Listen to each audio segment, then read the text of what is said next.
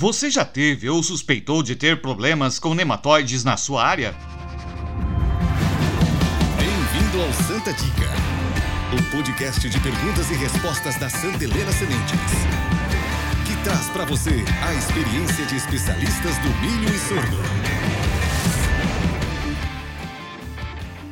Facilmente confundidos com outras causas, os nematóides podem ser um problema silencioso na sua área. Para saber como identificar e como fazer o correto manejo, convidamos a professora doutora Cláudia Regina Dias Arieira. Cláudia é engenheira agrônoma, mestre e doutora em fitopatologia. Atualmente é professora associada da Universidade Estadual de Maringá, com experiência na área de fitopatologia e ênfase em nematologia, atuando principalmente na área de controle de nematóides. Como identificar se tem um ataque de nematóides nematóides na minha área? Bom, é muito difícil a gente fazer uma identificação do nematóide na área, né? O que a gente vai identificar são as reboleiras com os sintomas. Mesmo assim, é muito em muitas áreas, né? Nós temos muitas áreas hoje no Brasil assintomáticas em que a gente tem perda de produtividade no talhão, mas aparentemente ele não tem uma reboleira bem formada, né? Então, o produtor ele vai estar atento a dois pontos. Primeiro, reboleiras. Então, as reboleiras é um sinal que pode ter nematóide naquela área, e talhões com baixa produtividade, que muitas vezes não tem reboleiras bem características, mas tem redução de produtividade. Estes dois casos, para nós sabermos se o problema realmente é nematóide, é necessário fazer coleta de amostras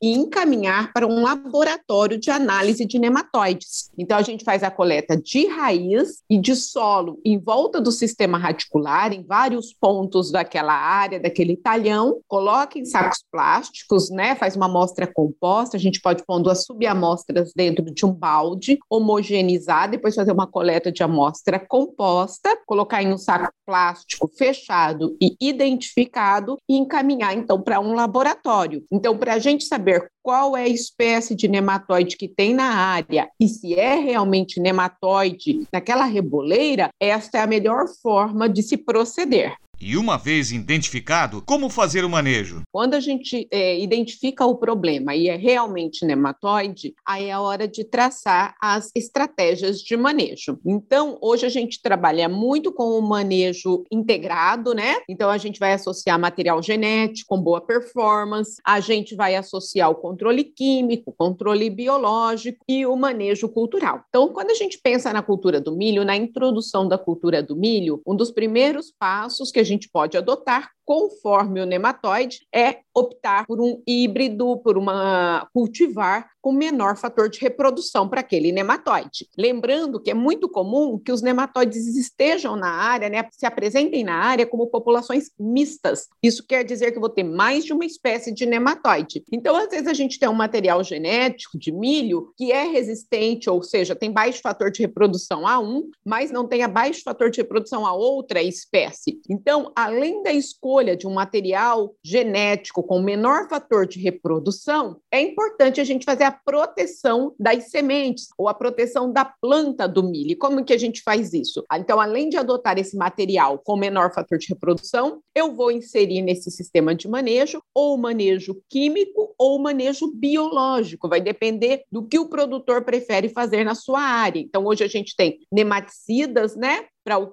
é, registrados para o controle de nematóides, apesar que a maior parte deles está para a cultura da soja e do algodão. Mesmo assim, nós temos material para milho, e aí a gente vai fazer então ou tratamento de semente ou tratamento em suco de semeadura, dependendo do produto que o produtor optar. E nós temos hoje uma ferramenta bastante importante, que é o manejo biológico. Ele não é registrado por cultura, ele é registrado para praga-alvo. Então, estando registrado para aqueles nematóides, nós podemos usá-lo tranquilamente. Então, os produtos biológicos que nós temos no mercado hoje, eles também podem vir é, indicados ou para tratamento de semente ou para suco. E então, além da adoção da cultivar, do material genético, a gente vai incorporar no manejo os produtos químicos ou biológicos com efeito nematicida. Bom, então eu gostaria de agradecer a Santa Helena pela parceria, pelo convite para participar desse podcast e fico à disposição para participações e tirar dúvidas futuramente.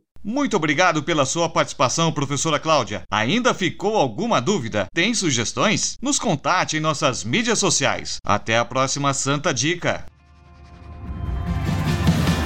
Saiba mais e entre em contato conosco pelo site santelenasementes.com.br ou no Facebook barra SH Sementes e Instagram arroba Santa Helena Sementes. Obrigado e até a próxima Santa Dica.